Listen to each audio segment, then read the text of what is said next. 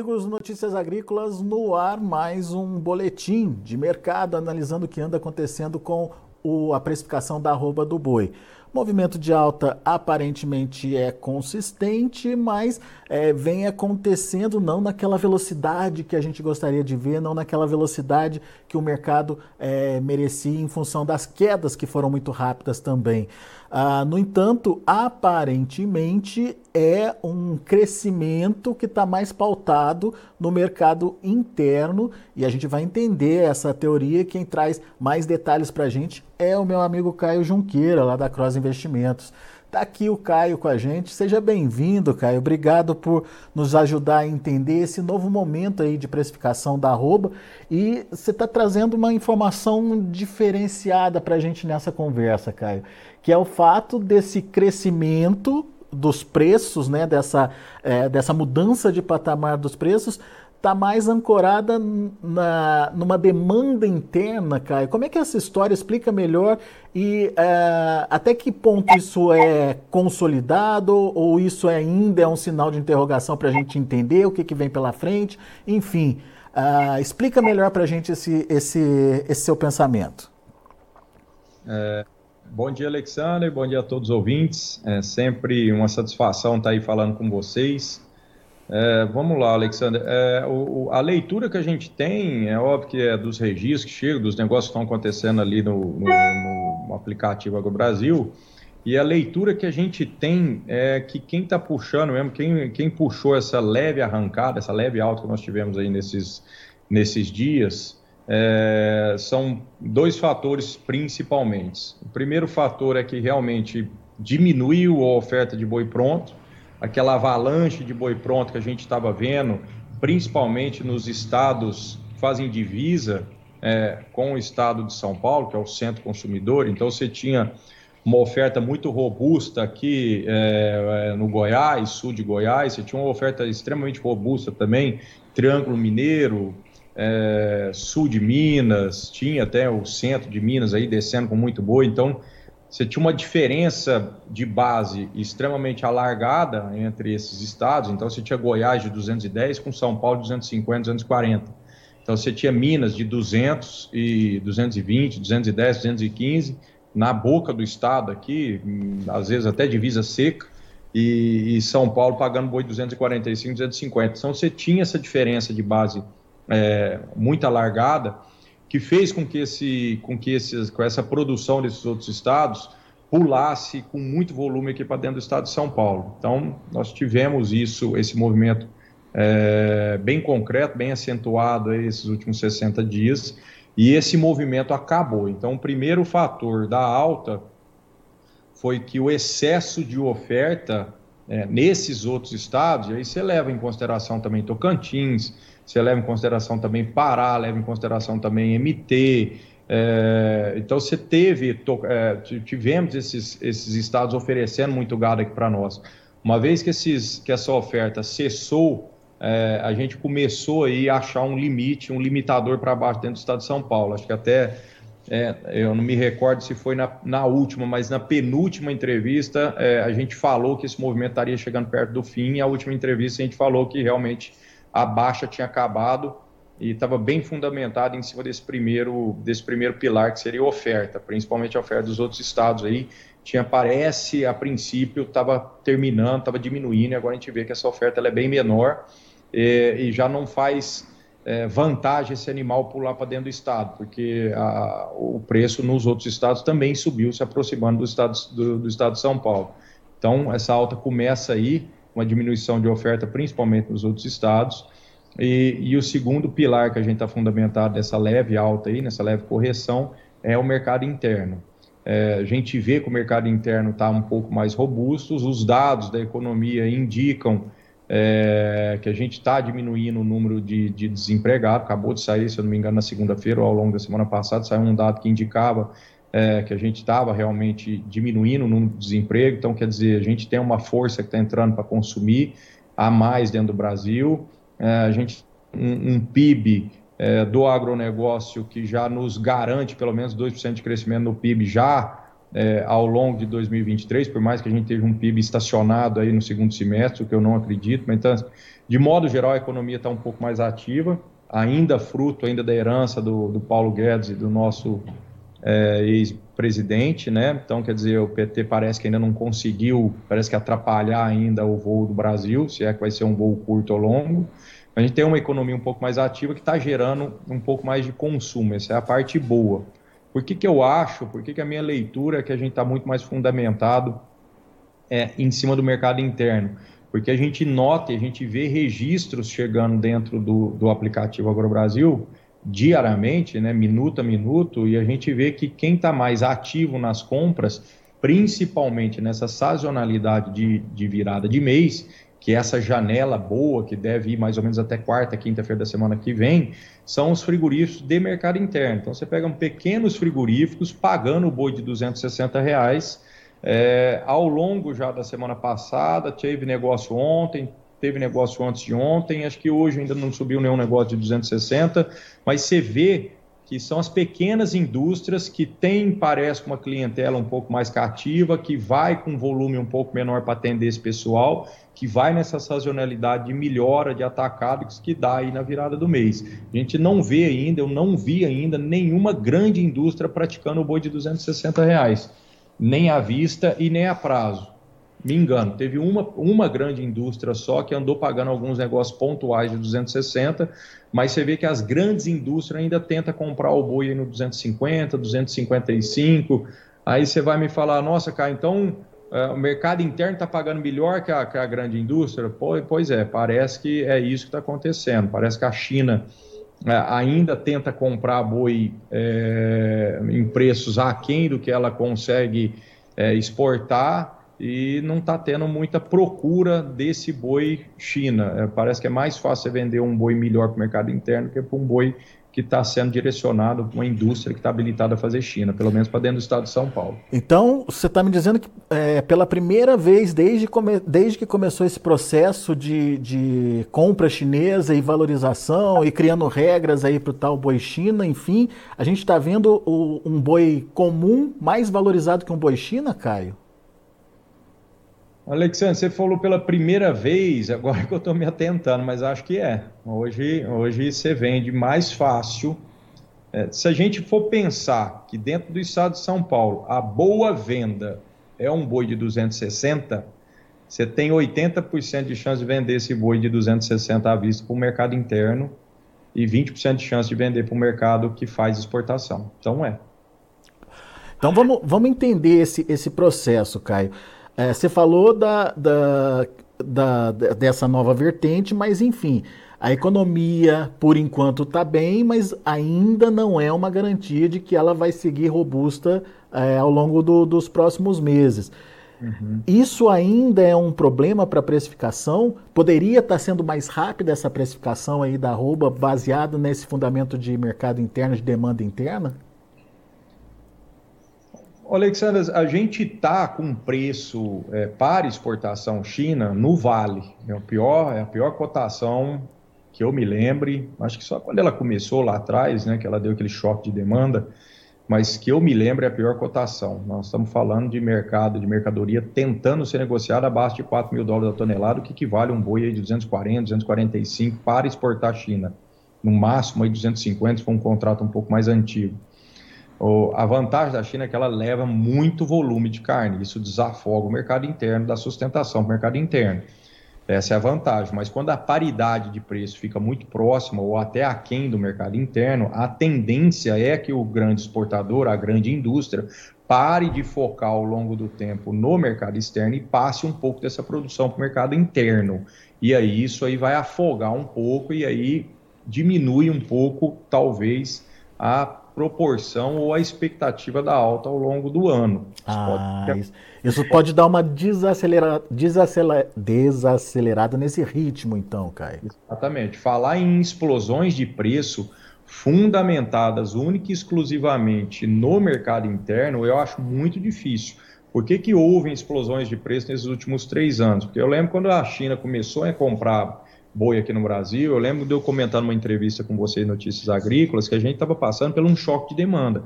E o choque de demanda é como o próprio nome diz, a, a, o, o efeito é explosivo, e foi o que aconteceu. Então, nós tivemos um gatilho para trazer a China para dentro do Brasil para comprar e causar choque de demanda. O gatilho foi é, a, a gripe suína que dizimou e a China veio desesperada atrás de proteína vermelha.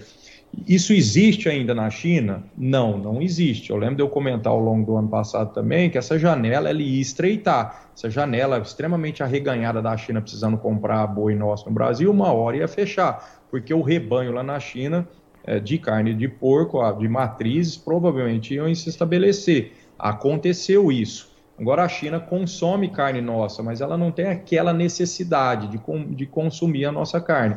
De médio a longo prazo, nós vamos provavelmente cada vez exportar mais tonelada, melhores preços para a China, só que isso é uma mudança de hábito alimentar que levam décadas e pode ser que não aconteça, mas um pouco de melhora nós vamos ter. Hoje eu enxergo que o mercado brasileiro de exportação não está tão mais focado no mercado China, porque a China tem tentado pagar cada vez menos para importar nossa carne. Então nós estamos realmente fundamentado é, no mercado interno e, óbvio, em outros, em outros, em outros mercados. A gente está sempre abrindo porta, a gente está sempre exportando para outros, outros países. Os Estados Unidos está aí, está habilitando plantas novas, também é um grande pagador, paga prêmios excelentes, mas isso é uma composição de preço para compor o preço da arroba aqui no Brasil. Então, assim, choque de demanda, se nada acontecer de novo em termos sanitário lá na China, ligado a isso que traga ela com mais força aqui para o Brasil para consumir, eu acho que aquela explosão de preço a gente não vai ter. A gente tem uma expectativa de ter um confinamento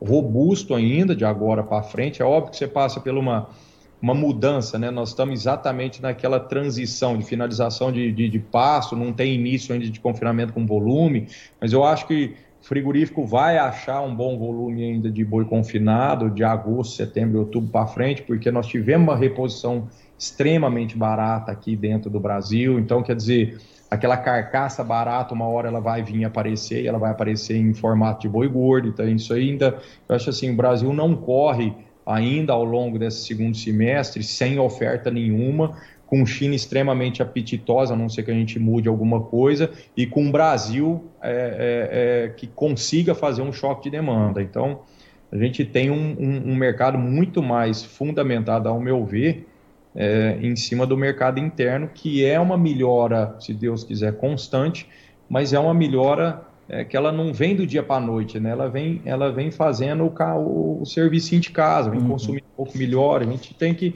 tem que torcer para que, que o governo acerte, né? Para que a gente não sofra mais, né?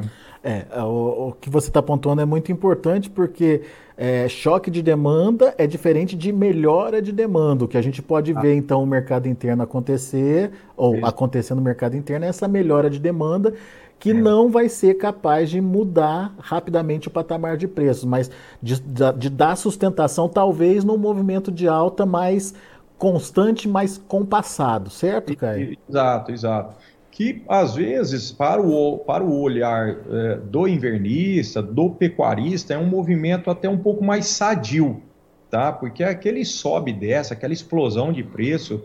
Você pensa um invernista que comprou um bezerro de quatro, quase, quase 4 mil reais em março do ano passado, quando o boi explodiu por conta de guerra na Ucrânia e China vem enlouquecida a comprar. Teve muito cliente nosso que comprou bezerro de R$ 3.800. Esse bezerro hoje é um garrote. Então, quer dizer, aquela volatilidade. É óbvio que se você pega uma volatilidade que só sobe, é lindo. Mas a, volatilidade, quando ela acerta o passo para trás, ela machuca todo mundo. Então, assim, um horizonte hoje, de agora para o final do ano, é óbvio que a gente está falando do futuro, o futuro a Deus pertence, tem muita, muito elo aí que pode ser desligado ao, ao longo dessa trajetória é, até o final do ano, mas assim, se nada mudar nessa trajetória até o final do ano, nós temos uma constância é, mais, eu diria que sadia para o cara que está vendendo boi gordo hoje comprar um bezerro sem correr risco, ele pode vender o boi gordo pode esperar um pouco, ele não sai naquela agonia enlouquecida, porque você não tem aquele choque é, provavelmente não vamos ter aquele choque que, que dê aquela volatilidade muito alta. Esse é o lado positivo da coisa quando você não tem tanta volatilidade, né? E, e, o bom da história é que o consumo interno representa aí 70%, 75% do, da nossa demanda por, por animais, né, Caio? É, exatamente. Assim, o, o mercado interno, ele é capaz é, é, de trazer alegria para a arroba do boi, para o preço da arroba do boi, quando a gente olha, quando a gente foca pela alta, sim, ele é capaz. Em 2008, nós tivemos um PIB no Brasil que cresceu próximo de 10%. A gente tinha governo PT. É óbvio que aquele que o, o motivo, a, a, condição de o Brasil crescer daquela forma nos levou a, quase que para o abismo anos depois. Mas naquele ano, é, a, aquela política ali do pão e circo trouxe muita gente para dentro do mercado, né? tirou uma classe é, C e D para dentro, para uma classe um pouco maior, esse pessoal veio comer. Então, assim, nós tivemos um ano, se eu não me engano, foi a primeira vez que o boi é, Agora, 2008, eu não lembro se cruzou os 100 reais ou se cruzou os 200, aí é pedir demais. Mas eu lembro que foi quando a gente mudou de dígito também e foi fundamentado em cima de um crescimento é, do mercado interno que representa 70%. Então, assim, ah, a China não está mais aí, isso é uma tragédia, uma tragédia? Talvez não. Talvez nós não vamos ter tantas explosões de preço, que olhando pelo lado da reposição e do invernista, é, menos volatilidade, isso é bom, e não quer dizer que a gente não tem uma alta sustentada, porque sustentável em 2008 nós tivemos. Então, assim, é torcer para que as medidas é, do governo sejam acertadas, né, não, nos, não nos levem a um abismo, é, mas que isso pode trazer realmente um, um, um, um alento, pode trazer para nós um crescimento, um ganho de preço de arroba um pouco mais sustentado, porque como você falou bem, a gente tem 70% do que a gente produz fica aqui dentro do, do Brasil. E se a gente tem é, esse crescimento, a gente tem um bloco de 70% na composição do preço da arroba, né, que vai melhorar, né? Muito bem. Agora, Caio, você, você falou aí desse vazio de oferta que a gente vai ter pelo menos até agosto, talvez aí. É, nesse intervalo, é, a gente pode ver uma escala de preços, é, uma escalada de preços mais rápida ou, ou também vamos com calma? Ah, eu acho que não tem tanta escalada, assim, não... Uh, o que, que, seria rápido? Ao longo do mês, 30 reais? Eu acho que não. Não, né? É, tanto quando que a gente olha agora para o mercado futuro, tá o mesmo preço. O outubro está 260, mesmo preço do julho, né? Mesmo preço do julho, é. Indica realmente que a gente pode ter um pouco mais assim. Assim, até, até eu não me recordo, eu, escuto muita entrevista de todo mundo, né? Notícias agrícolas, eu sou sou habituê em todas as, as, entrevistas de todo mundo, e outro dia eu escutei, eu não me recordo quem falar, que, é, que a expectativa, é, o mercado futuro já indicava uma melhora de preço. Eu acho que o, mercado futuro, ele indica o ânimo do mercado à vista. Então a gente olha hoje o mercado futuro, esses dias que o outubro bateu 265 reais, ah, o futuro já está indicando que o mercado vai subir. Não é o futuro. O que fez subir o mercado futuro é a melhora do à vista. A expectativa com o que está acontecendo agora, né? Acontecendo agora, sabe? Eu acho que isso aí a gente tem que desmistificar do produtor. O produtor às vezes está fazendo a conta e fala: não, o futuro, o mercado, o outubro, a bolsa indica alta. A bolsa não está indicando alta, a bolsa está refletindo o mercado à vista, a melhora do mercado à vista. É óbvio que existe algumas é, é, é, óbvio que existe algumas exceções quando você tem uma expectativa de abertura de mercado, uma expectativa de habilitação de frigorífico, aí o futuro pode fazer uma curva um pouco mais acentuada. Mas na maioria das vezes a alta do futuro indica a melhora do mercado à vista, que não indica que essa melhora seja, é, é, seja eterna, né? É. seja é, real. Então, Tanto que hoje está devolvendo mais de 1%, né, Caio? Então, é, por que, que hoje está devolvendo mais de 1%? Porque hoje a indústria, grande indústria, bate o pé, não quer pagar o boi 260, você enxerga muita gente tentando vender, o aplicativo registrou algumas coisas de mercado de boi China hoje já de 250 reais. Então você, você vai me fazer a pergunta, nossa, mas como é que o mercado o pequeno mercado, o, o, produtor, assim, a pequena indústria está pagando o boi de 260 e não está pagando, e, e, o grande não está pagando, não tá pagando o boi de 200 e não paga o boi de 255 ou 260. Por que, que esse cara que vendeu o boi no 250 não vende para a pequena indústria? É, às vezes é o tamanho do lote. A pequena indústria vai consumir 200, 250 boi por dia e o cara está com um lote de 1.000, 1.500 boi para vender. Então, ele vai correr o risco de fazer 10 dias de abate, às vezes ele vai ofertar isso para a pequena indústria, a pequena indústria nem compra, não, vou te comprar no máximo 200, 250 boi, faço dois, três dias do meu abate. Então, é, tem toda essa dinâmica também da negociação, né? Hoje, o grande lote hoje, às vezes é mais difícil de você sair é, com um bom preço do que às vezes o pequeno lote, é. justamente porque mudou é, essa dinâmica mesmo da leitura, né? Quem está pagando hoje quem, é quem está fazendo, quem paga melhor hoje está fazendo principalmente o mercado interno, e pega essa sazonalidade de virada de mês, de entrada de salário. Hoje está entrando o grupo, o salário está entrando hoje, então o, comércio no final de semana vai estar tá extremamente é, é, movimentado. Uhum. Então as indústrias pequenas já estavam pagando esse boi de 260 reais ao longo da semana passada, como eu falei, agora vão sair com essa carne para vender nos açougues, nos grandes centros comerciais, provavelmente vão estar ofertando essa carne de agora até a semana que vem, ou até o final de semana. Então, essa sazonalidade de altas aí pode ser que se feche agora, né? Termine aí no final de semana, vai até segunda ou terça-feira da semana que vem, e o mercado fica um pouco mais frio, um pouco mais gelado. Não acho que tem baixa no mercado. Né? Não acho que a gente tem uma condição de muita oferta que pressiona o mercado para fazer baixa. Mas é muito importante o pecuarista ficar ligado, principalmente no aplicativo lá Agro Brasil, ficar olhando os negócios que estão acontecendo, porque pode ser que essa janela agora de boa negociação vá se abrir agora só na finalização de julho, no início de outubro, no início de agosto, né? Muito bem. Caio, show de bola, trazendo aí uma nova vertente para botar o pessoal para pensar. Vamos olhar mais para o mercado interno, vamos ver o que está acontecendo aí no mercado interno. Obviamente, a gente não pode deixar de lado as exportações, muito menos a China, mas aquilo que você falou, parece que a China já chegou no seu limite ali e dali não, não deve avançar muito mais a ponto de promover um novo choque de demanda, que foi o que fez mudar patamar de preço de fato naquele momento que a China entrou no mercado. E uh, vamos ver o que, que, como o mercado interno principalmente vai reagir e se de fato a economia é, vai ficar mais consistente a ponto de promover essa possibilidade de maior compra aí do, do consumidor brasileiro, né, Caio?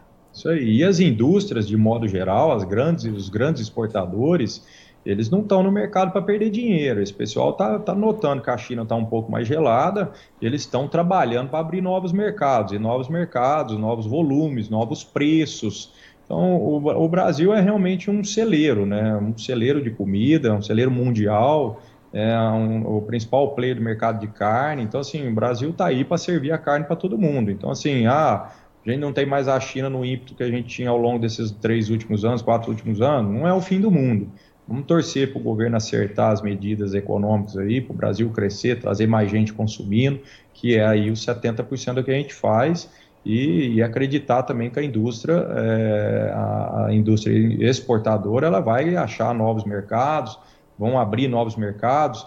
Eu acho até mais sadio, sabe? A gente estava é. aí, a gente chegou a ter em alguns períodos do ano passado 70% do share do que a gente exportava, tudo direcionado para a China. Muita dependência, né, Caio? É, a gente acabou virando, não é uma monocultura, mas um mono exportador, só tinha um importador para nós a crise, a crise de 2029, que quase dizimou o Brasil na época do café, foi justamente porque a gente estava com, com, a economia fundamentada em cima de uma única cultura. Então, assim, é importante é, que, que, que, essas, que esses ajeites de exportação se aconteçam, né? É, justamente para a indústria procurar novos destinos, né? Para a gente não ficar com, as, com os ovos todos numa, numa, numa cesta só, né? Então, é, acho que a gente tem que tomar isso como lição e provavelmente a gente sai mais fortalecido lá para frente, né? Não é o fim do mundo. É muito bom ter a China vindo, consumindo, pagando muito, levando muito volume, é ótimo, é, mas a parte ruim é essa, que quando ela, ela deixa de parar, a nossa dependência estava muito grande. Eu acho que agora fica um negócio um pouco mais sadio, né? Boa, Caio. Bela análise, meu amigo. Obrigado, viu? Volte sempre, é sempre bom te ouvir. Obrigado a todos. Até a próxima, Alessandro. Boa tarde, bom negócio. Valeu. Tá aí, Caio Junqueira, Cross Investimentos aqui com a gente, trazendo as informações ah, do mercado do boi gordo, informação diferente do que a gente tem ouvido até então. O Caio está de olho uh, na demanda interna.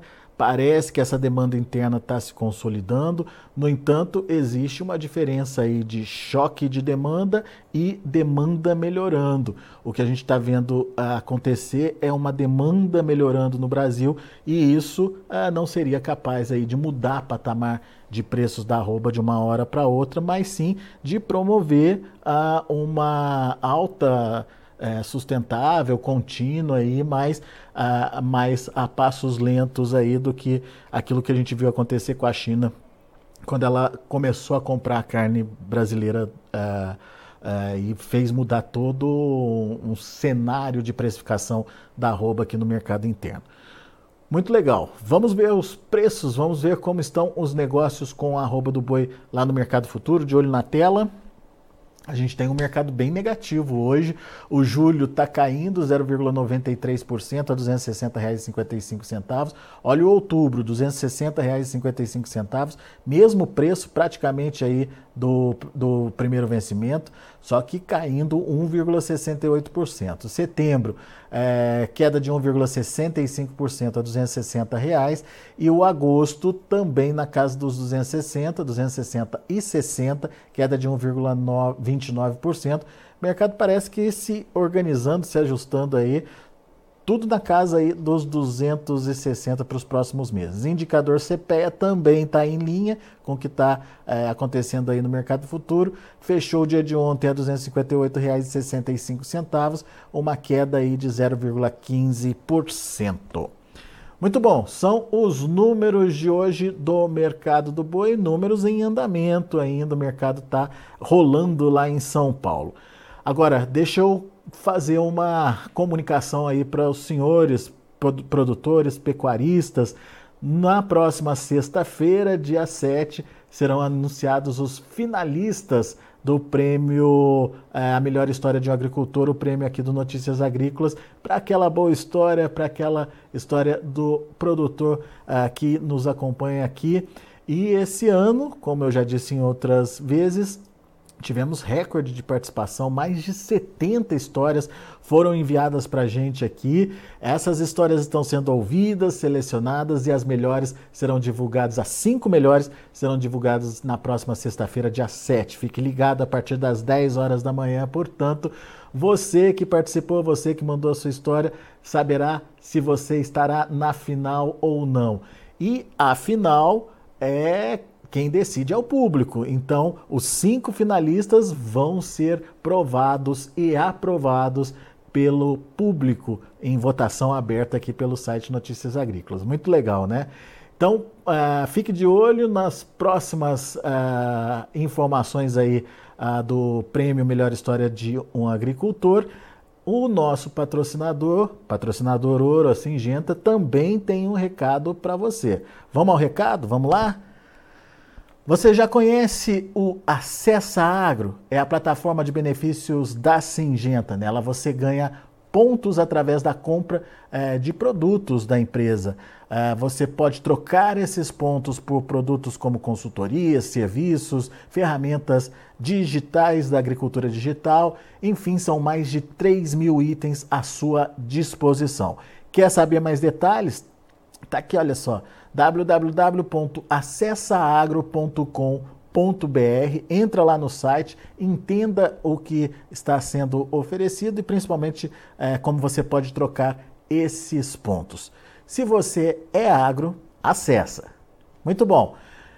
A gente vai ficando por aqui. Na sequência tem João Batista Olive com Tempo e Dinheiro. Continue com a gente.